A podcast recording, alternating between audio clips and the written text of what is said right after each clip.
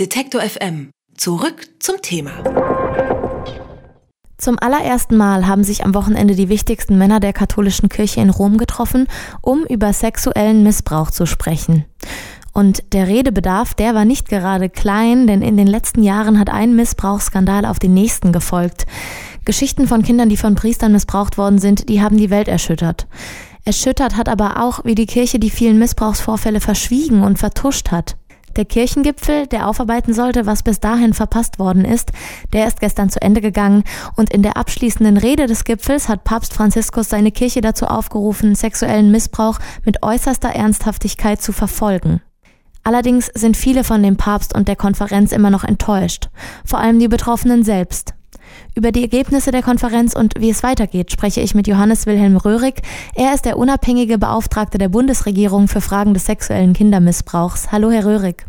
Schönen guten Tag. Als erstes muss ich Sie fragen, was ist denn Ihr Resümee? Sind Sie zufrieden mit den Ergebnissen der Konferenz?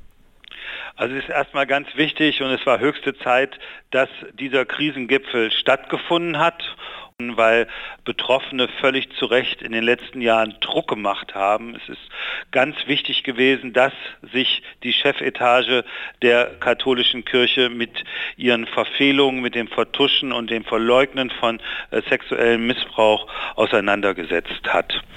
Die Bewertung, was äh, nun dieser Gipfel bringt, das ist heute, auch selbst heute, einen Tag äh, nach Ende des Gipfels, nicht ganz leicht, weil es kommt jetzt darauf an, was der Vatikan, was die einzelnen Bistümer jetzt unternehmen, um einmal den Schutz von Kindern und Jugendlichen in den Bistümern zu verbessern.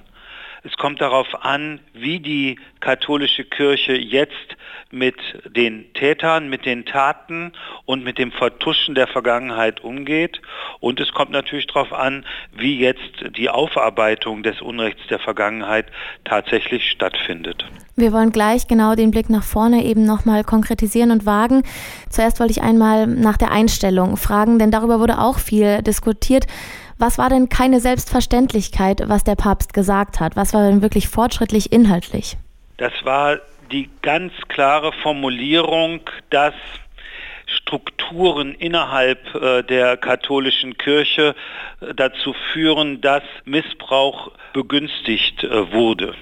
Dass der Missbrauch einer der größten Übel innerhalb der katholischen Kirche ist und äh, dass dieses Übel mit aller Kraft äh, bekämpft werden muss. Man muss sich bezogen auf diesen Gipfel vor Augen führen, dass da Bischöfe aus aller Welt da waren und dass die Auseinandersetzung mit äh, dem Thema Missbrauch, der Bekämpfung und der Aufarbeitung äh, dieser Tausenden von Fällen sexueller Gewalt sehr unterschiedlich vorangeschritten ist. Und das war wichtig, dass jetzt da im Prinzip so ein Großseminar stattgefunden hat, um jetzt alle bezogen auf Ausmaß und Dimension und die schweren Folgen von Missbrauch auf einen Stand zu bringen. Die Konferenz ganz sicherlich ein Novum und damit auch fortschrittlich für die Kirche. Sollen wir dem Papst jetzt aber auf die Schulter klopfen, weil wir die Relativität der Rückständigkeit der Kirche mit einbeziehen?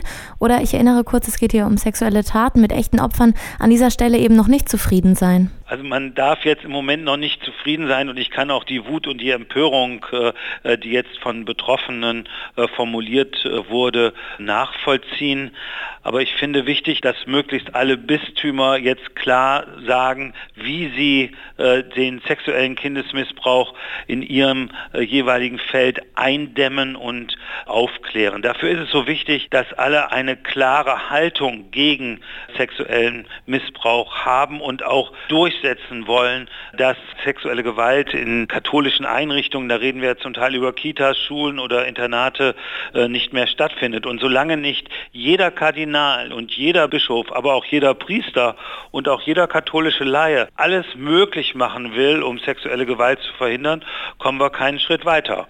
Und ich hoffe, dass der Gipfel bei vielen doch zu einem Bewusstseinswandel geführt hat. Nach der allgemeinen Einstellung und der eventuellen Selbstreflexion, die jetzt vielleicht besser stattfinden kann, geht es eben um die Details. In die Richtung haben Sie auch schon gelenkt. Und einige Stunden nach dem Ende des Gipfels hat äh, der Leiter der Anti-Missbrauchskonferenz, Pater Federico Lombardi, äh, mehrere Sachen vorgestellt. Das eine war ein Motu Proprio, also ein apostolisches Schreiben an die Gläubigen, das dann auch kirchliches Recht außer Kraft setzen kann.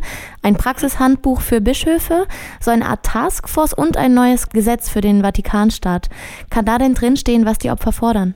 Zum Teil erfüllt das äh, äh, die Forderungen, also zum Beispiel äh, die Überlegung, eine Taskforce in den Ländern einzurichten, in denen beispielsweise rechtsstaatliche Verfahren nicht gut aufgestellt sind oder die Bistümer so schwach strukturiert sind, dass sie selbst äh, jetzt Aufarbeitung äh, gar nicht richtig ähm, initiieren können. Aber es müssen natürlich auch Antworten gefunden werden, wie werden Betroffene entschädigt wie kann Betroffenen Genugtuung und Anerkennung äh, widerfahren. Und da bin ich jetzt sehr gespannt auf dieses apostolische Schreiben, was Sie da eben angesprochen haben, was da äh, drin und ob daraus dann in den einzelnen Bistümern abgeleitet werden kann, was jetzt an Verbesserungen für äh, Betroffene erreicht werden kann.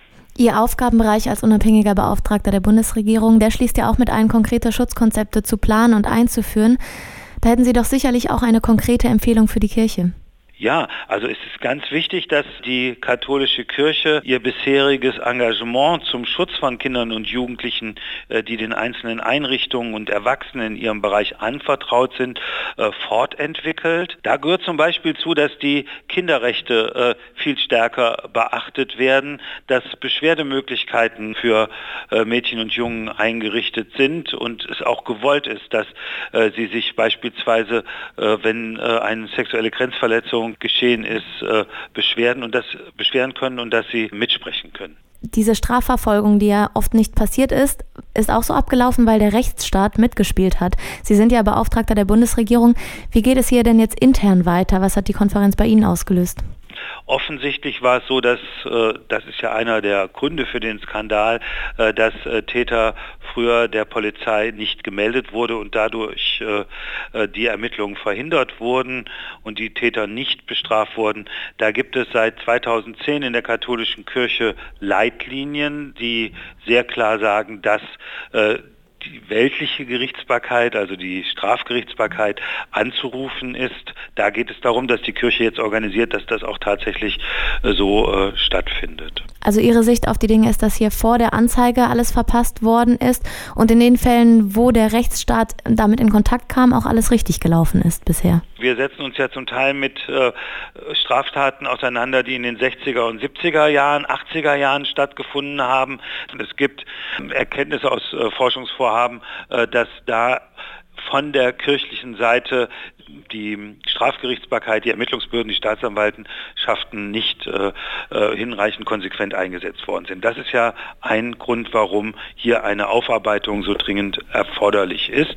Jetzt ist es wichtig, dass die Staatsanwaltschaften und die einzelnen Bistümer kooperieren und allen bekannt gewordenen Fällen jetzt nachgehen und schauen, ob da noch eine Verurteilung äh, eines Täters möglich ist. Das ist so lange möglich, solange der Täter noch lebt oder die Straftat noch nicht verjährt ist. Man merkt, dass das wichtig ist. Zum Beispiel sagt auch Bundesjustizministerin Katharina Barley, also fordert die katholische Kirche im Endeffekt auf, bei der Aufarbeitung der Missbrauchsskandale weltweit umfassend mit der Justiz zusammenarbeiten, denn Missbrauchstaten sind vom Strafgericht zu beurteilen. Das haben Sie so auch gerade gesagt. Mhm. Aber diese Aussagen legen ja nahe, dass es eben noch nicht alles immer richtig umgesetzt worden ist. Wie kann man das denn am besten umsetzen oder dafür sorgen, dass das jetzt auch passiert von staatlicher Seite aus? Die staatliche Seite muss eine sehr aktive Staatsanwaltschaft zur Verfügung stellen, nur die Staatsanwaltschaft braucht einen Anfangsverdacht. Und das heißt, sie braucht entweder eine Anzeige, in dem ein bestimmter Sachverhalt äh, formuliert ist, oder es muss, ein, es muss ihr jedenfalls ein Sachverhalt äh, vorgetragen werden, auch wenn keine Strafanzeige gestellt wird, die einen Anfangsverdacht begründet. Da gibt es kein Sonderprivileg äh, der Kirchen in, in dem äh, Feld. Das ist selbstverständliche Anwendung des Strafrechts. Wir setzen uns hier intensiv noch mit der katholischen Kirche äh, und aber auch der evangelischen auseinander, inwieweit verjährtes Unrecht aufgearbeitet äh, werden kann. Ein Staatsanwalt oder eine Staatsanwältin kann in Deutschland nicht mehr ermitteln, wenn eine Tat äh, verjährt ist. Dann machen die die Akte zu. Und äh, damit ist aber natürlich das Unrecht noch nicht aufgeklärt. Und das ist jetzt der große Aufarbeitungsprozess, der jetzt für die katholische Kirche ansteht. Und da sind wir gerade dabei, äh, staatliche Seite und kirchliche Seite einen Fahrplan hier für Deutschland aufzustellen. Ich hoffe, dass wir das im Jahr 2019 gut voranbringen können, dass auch verjährte Straftaten aufgeklärt und aufgedeckt werden. Also hoffentlich konkrete Fahrpläne von allen Seiten. In Rom ist gestern die Anti-Missbrauchskonferenz der katholischen Kirche zu Ende gegangen. Über die konkreten Maßnahmen und die Verantwortung von Kirche und Staat habe ich mit Johannes Wilhelm Röhrig gesprochen.